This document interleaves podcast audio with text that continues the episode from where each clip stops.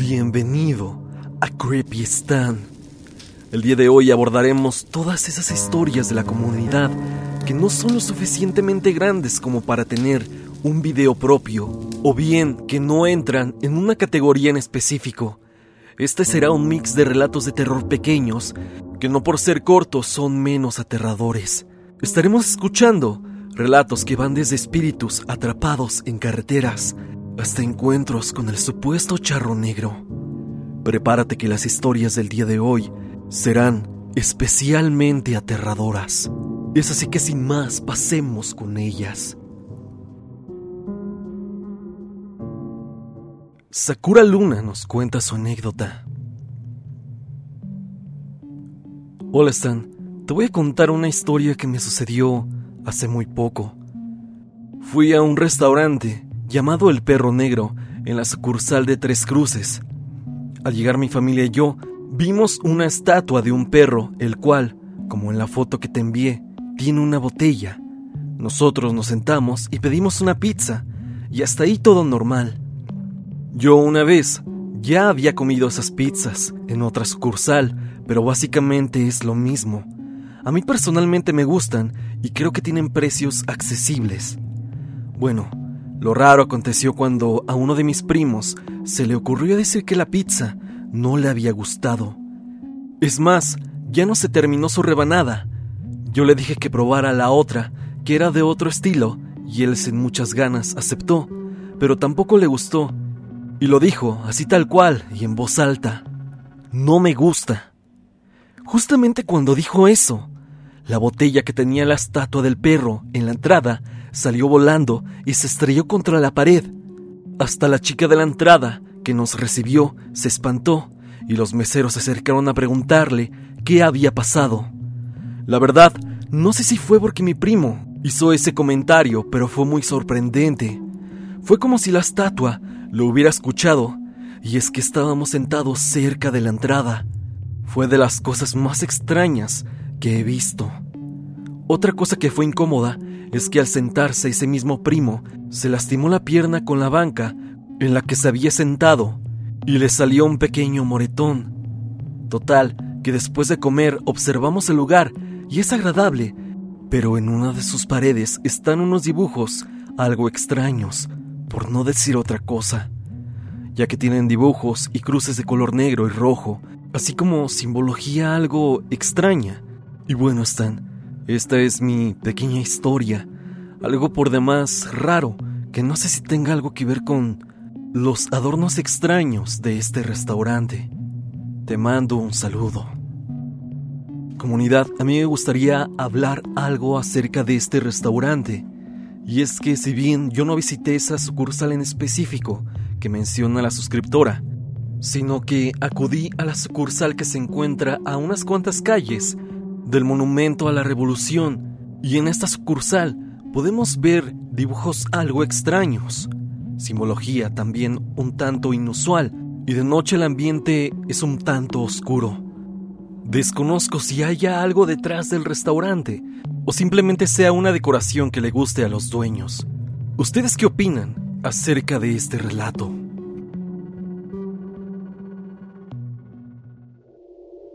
Dompe nos cuenta varias anécdotas sucedidas en Acapulco, un lugar que en los últimos años se ha vuelto un sitio donde se han desarrollado anécdotas de verdad oscuras, algunas relacionadas al mundo criminal y otras más con lo paranormal.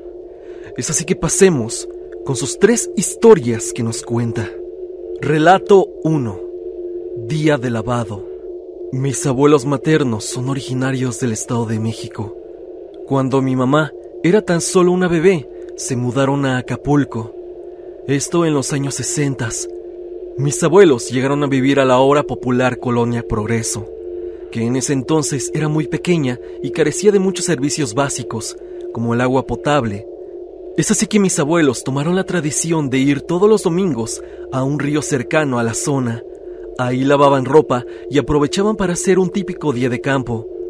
Como mi mamá y mis tías eran muy pequeñas, mi mamá tendría unos seis años, mi abuelo se encargaba de buscar la leña para hacer la fogata para la comida, En lo que mi abuela, mamá y tías arreglaban todo para lavar y preparar la comida. Mi abuela recuerda muy bien que en esa ocasión prepararían caldo de pollo. Todo estaba aparentemente normal, cuando de pronto mi abuelo llegó corriendo y gritando, tomó a quien pudo en brazos y le dijo a mi abuela que se tenían que ir lo más rápido posible, cosa que sucedió. Era tal el pánico de mi abuelo que dejaron todo abandonado en el lugar. La ropa, la comida, todo quedó ahí. Ya en camino, mi abuela cuestionó la situación, a lo que mi abuelo comentó que mientras buscaba la leña, se percató que detrás de un arbusto había algo o alguien. Cabe señalar que mi abuelo era agente de tránsito, por lo que iba armado y no era miedoso. Dice que al cortar las ramas del arbusto que tapaban a esa persona, se percató de lo que era. Era un ser totalmente negro, de más de dos metros con ojos rojos, totalmente rojizos. Lo miraba fijamente. Mi abuelo sintió tanto terror que olvidó que tenía un machete y que portaba un arma y corrió, solo corrió. Mi abuela me platica que nunca había visto y nunca más vio a mi abuelo tan atemorizado como ese domingo familiar. Relato 2. La carreta. Después de un tiempo mis abuelos se mudaron de la colonia Progreso a la colonia Jardín. En ese entonces, mediados o finales de los sesentas, no había calles, solo la carretera a pie de la cuesta, y en ese entonces solo había tres casas, a las cuales se llegaba por veredas, las cuales eran ideales para caminar, a lo mucho por dos personas. Como toda casa de la época, mis abuelos tenían perros. En ese entonces tenían tres perros grandes. Mi mamá también me confirmó esta historia. Resulta que en alguna de las noches, los perros de la casa y de los vecinos empezaron a ladrar muy extraño y a llorar. Mi mamá recuerda que era terrible escuchar cómo lloraban los perros, llegando el momento en que ellos intentaban entrar a la casa, aterrados, incluso azotándose a las puertas para poder entrar y de repente se escuchaba y sentía cómo pasaba una pesada carreta por el espacio de las casas. Se escuchaba que llevaba muchos caballos. La carreta pesaba mucho y pasaba varias veces. Al día siguiente de que pasaba, las vecinas y mi abuela charlaban del miedo de escuchar la carreta, la cual bautizaron como la carreta del diablo. Estuvieron varios años con esa experiencia que cada vecino que llegó a vivir lo sintió y escuchó. Esta historia se parece a muchas otras que hablan acerca de una carreta de la muerte, la cual se lleva a las personas las cuales se encuentra en la calle, y que así como lo dice su nombre, esta ultima a las personas con las que se encuentra. Relato 3. Parada en balcones. Cuando salí de la prepa, me puse a trabajar en un hotel. Los sábados salía a las 3 de la tarde y un día la chica que fue mi novia me esperó para comer y regresar a casa juntos. Ella vivía al lado de donde yo lo hacía nos subimos a los famosos taxis colectivos, tú sabes, de esos que llevan varias personas que van a destinos similares. Por la ubicación de nuestras casas, teníamos que pasar forzosamente por la calzada, pie de la cuesta. En el taxi íbamos el chofer y una pareja de jovencitos como de secundaria, los cuales estaban enfrente y atrás mi novia, un señor y yo. Al llegar a la zona donde había unos bungalows de mar, muy famosos de por aquí, se escuchó que una mujer le dijo al chofer, bajan en bungalows, por lo que el taxista se orilló y estacionó. Nosotros esperamos a que los chicos de adelante se bajaran, pero no bajaban. De repente el taxista se voltea y nos dijo, ¿no van a bajar? A lo que mi chica y yo nos quedamos viendo y le mencionamos que nosotros no habíamos dicho nada pero que sí escuchamos la voz y que pensamos que eran los de delante. El chofer puso una cara de susto y arrancó del lugar. La chica de adelante se puso muy alterada, le dio mucho miedo y el novio la estaba calmando. El señor que estaba al lado de nosotros, en específico de mí, con voz relajada, me comentó que él también había escuchado la voz. Cuando bajamos del taxi, Nos quedamos sorprendidos. No encontramos explicación alguna a lo que vivimos. Los novios bajaron primero y la chica se le notaba bastante angustiada. ¿Sabes? Lo que más nos impactó fue la hora, pues eran apenas las 5 de la tarde, por lo que el sol estaba a buena altura. No había oscuridad. Esto pasó por ahí de 1996. Desconozco si se trata de algún tipo de fantasma que haya perdido la vida en la carretera o algo parecido, pero puede que se haya tratado de algo similar. Sin más, Stan, muchas gracias por invertir tu tiempo en estas historias. Te mando un enorme saludo.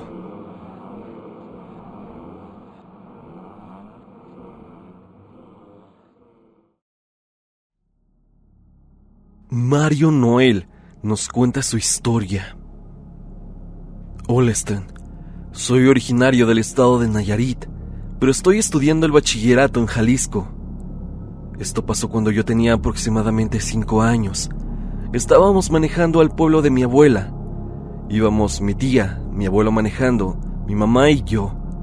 Era de noche y en cierto trayecto de la carretera, mi abuelo logró ver a lo lejos algo que mientras más nos acercábamos iba tomando forma. Era una mujer con vestido blanco, que se veía algo joven. Solo sé que se le veía muy pálida. Era como si estuviera asustada o hubiera visto cosas horribles. Mi mamá y mi tía le dijeron a mi abuelo que se detuviera ya que la mujer había hecho una señal de parada, como si estuviera perdida y quisiera que la lleváramos a algún lugar. Pero mi abuelo inmediatamente aceleró lo más que pudo, dejando a esa mujer atrás. Mi mamá y mi tía le reclamaron que por qué había hecho algo tan grosero. Mi abuelo les contestó algo que cuando recuerdo me deja helado. Se dice que en una carretera de Nayarit, que prefiero no mencionar, una mujer se accidentó gravemente y su espíritu quedó atrapado, destinado a vagar por siempre en la carretera. Cuentan que si la ves, no te tienes que orillar y mucho menos dejarla subir, ya que puede ser que en el momento que te distraigas y la vuelvas a ver, ya no estará en el asiento.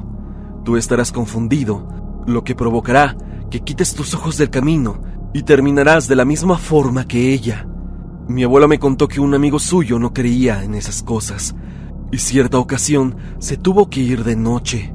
Al día siguiente mi abuelo pasó por esa carretera. Asegura que se encontró a la policía y al carro de su amigo destrozado. Él jamás supo bien por qué se accidentó, pero está seguro que fue por esa mujer y dice que en nuestra familia hay una maldición y que eso puede ocurrirle a todos los miembros de la familia. Actualmente tengo 15 años. En una ocasión mi familia tuvo que irse al pueblo pero debido a que yo tenía un trabajo muy importante en la escuela y no podía faltar, en la noche iría en autobús y mi papá me recogería en la central de camiones. Eran las 12 de la noche aproximadamente. A mí nunca me gustó dormir en carros o camiones, así que estaba viendo mi celular cuando de pronto me pareció ver algo a lo lejos. Sinceramente lo ignoré, hasta que el camión dio un freno brusco, de esos que das cuando se te atraviesa algo. Solo escuché un... Fíjese, señora, del conductor. Me quedé helado, ya que estoy seguro que se trataba de aquella mujer. Lo extraño es que yo no vi a nadie. Yo no vi a la mujer después de que el conductor dijo eso. Pero el bulto en la carretera que había visto segundos antes, puede que se tratase de ella. Pero bueno, Stan, esta es mi historia de una mujer extraña en una carretera de Nayarit. El día que se le apareció el diablo a mi abuelo. Buenas noches, Stan. Soy Mariana. Esta vez te quiero contar una historia que para mí fue muy impresionante. La primera vez que me la contó mi mamá, ya que tiene un tiempo que sucedió, pero me parece que vale la pena contarla. Y es que mi familia nunca supo a quién vieron en realidad esa noche. Entonces, no sé si a alguien de la comunidad le haya pasado una experiencia parecida, pero podrían estar conectadas. Esta historia no pasó aquí en la Ciudad de México, pasó en un pequeño pueblo de Nayarit. Mi abuelita se enteró que mataron a uno de sus hermanos a balazos. Es necesario decir que su fallecimiento fue un 7 de enero como a las 6 de la mañana.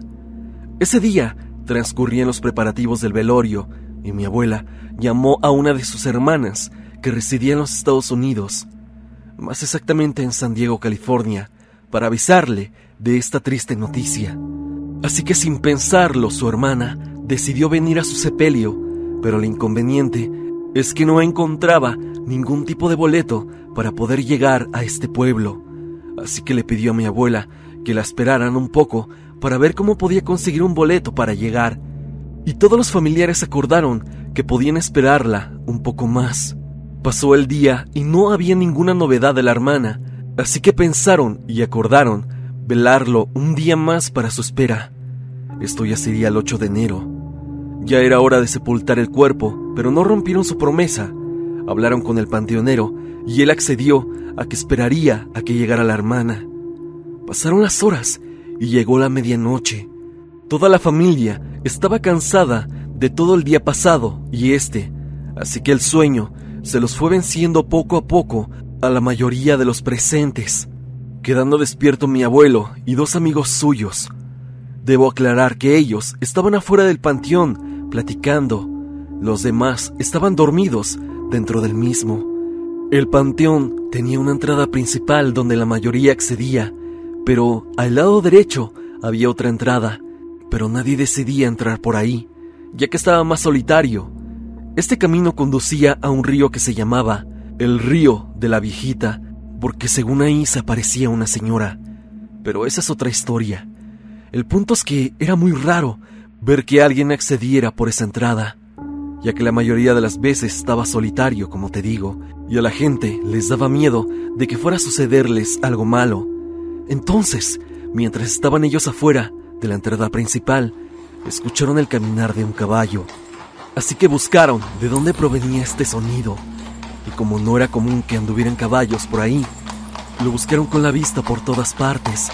Resulta que el caballo venía del otro camino que casi nadie concurría para llegar al panteón. Ellos se pusieron alerta para poder ver quién era. Todos se quedaron callados por la incógnita, así que entre más se acercaba el caballo, pudieron observarlo. Era un caballo muy grande, era de un color negro y se veía muy bien cuidado. El jinete, quien lo manejaba, cuenta a mi abuelo que era un señor muy bien arreglado, muy imponente, y llevaba puesto un traje de charro, totalmente negro, al igual que un sombrero grande y unas botas con unas espuelas y botones que inclusive, con la poca luz que había en el panteón, se veían que brillaban intensamente. El jinete se bajó lentamente del caballo pero con mucha seguridad lo amarró en un árbol cercano con una cuerda que llevaba. Mi abuelo y sus amigos se quedaron quietos y alertas por si les preguntaba algo. Ese hombre caminó con mucha seguridad para adentrarse al panteón. Se puso al lado de la caja del fallecido y se quitó el sombrero. Se le quedó viendo por unos minutos. Mi abuelo y sus amigos solo podían verle la espalda. Todos se miraron entre sí con incertidumbre y un poco asustados. No pasó mucho tiempo cuando volvió a colocarse el sombrero y regresó sobre sus pasos con el mismo aire de grandeza, pero lentamente. Desató su caballo, se montó en él y se fue por el mismo camino solitario de donde llegó, y poco a poco se fue perdiendo en la oscuridad. Mi abuelo y sus amigos, con un poco de miedo, decidieron meterse a donde estaban todos dormidos para sentirse más seguros. Y es que juran que aquel tipo tenía una aura extraña ellos se quedaron un rato ahí sin hablar de nada, hasta que un tiempo después se despertó un familiar y le contaron lo sucedido, y lo que pudieron notar es que jamás le pudieron ver la cara, y lo que se les hizo extraño es que en los pueblos casi todos conocen a todos, y es de lo más común llegar y saludar y hacerles plática un rato, pero a aquel tipo nadie lo conocía por lo que era muy extraño que alguien externo llegara y se fuera sin decir ni una sola palabra y tampoco saludar a los familiares. Ya habían pasado algunas horas, así que poco a poco se fueron despertando los que estaban ahí. Y como ese señor raro era la novedad, todos comentaron lo sucedido al respecto. La hermana de mi abuela pudo conseguir un boleto y llegó como a las 8 de la mañana del 9 de enero. así que pudieron dar una sepultura digna y con todos los familiares reunidos. Jamás se dieron una explicación de quién era ese señor. Mi abuelo tiempo después preguntó a varias personas sobre la identidad de ese sujeto, pero nadie lo conocía, así que se quedó en la incógnita el origen de este señor durante un tiempo, hasta que un día una señora que era muy amiga de mis abuelos llegó a casa a platicar un rato y como siempre en las pláticas, se termina hablando de las cosas paranormales. Mi abuelo le contó sobre este extraño suceso que no tenía mucho que había pasado. La señora les platicó que a uno de sus hermanos igual se le había aparecido un señor vestido de charro en un caballo negro, pero este simplemente pasó a un costado de él. Lo que ella le contó es que ellos tenían la creencia de que ese señor era el mismo diablo que viene de esa forma a visitar a los muertos por algo pendiente que pudieron llegar a tener. Es así que nosotros creemos que aquel tío que falleció muy probablemente le debía algo al charro negro. O quizá hizo algún tipo de juramento o alguna promesa que no pudo cumplir porque se nos adelantó. Y este vino a su sepelio simplemente a verificar que ya había fallecido. Al menos eso es lo que yo creo. Esta es mi pequeña historia con el charro negro. No sé si alguien más en la comunidad haya vivido algo parecido con esta entidad.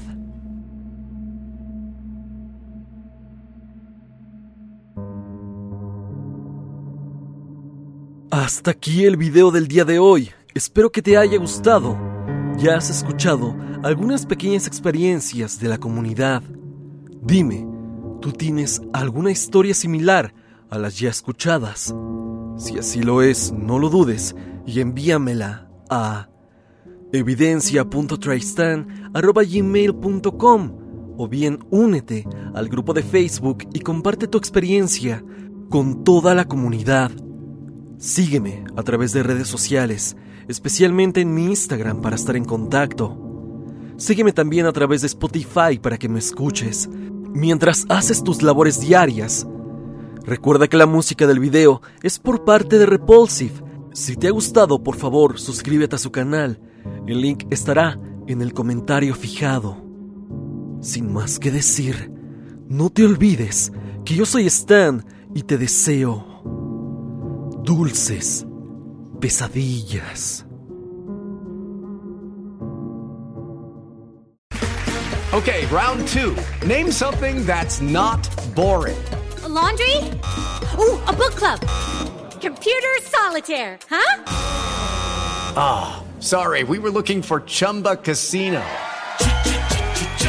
That's right. ChumbaCasino.com has over 100 casino style games. Join today and play for free for your chance to redeem some serious prizes. ChumbaCasino.com. No purchase necessary. Full prohibited by law. 18 plus terms and conditions apply. See website for details.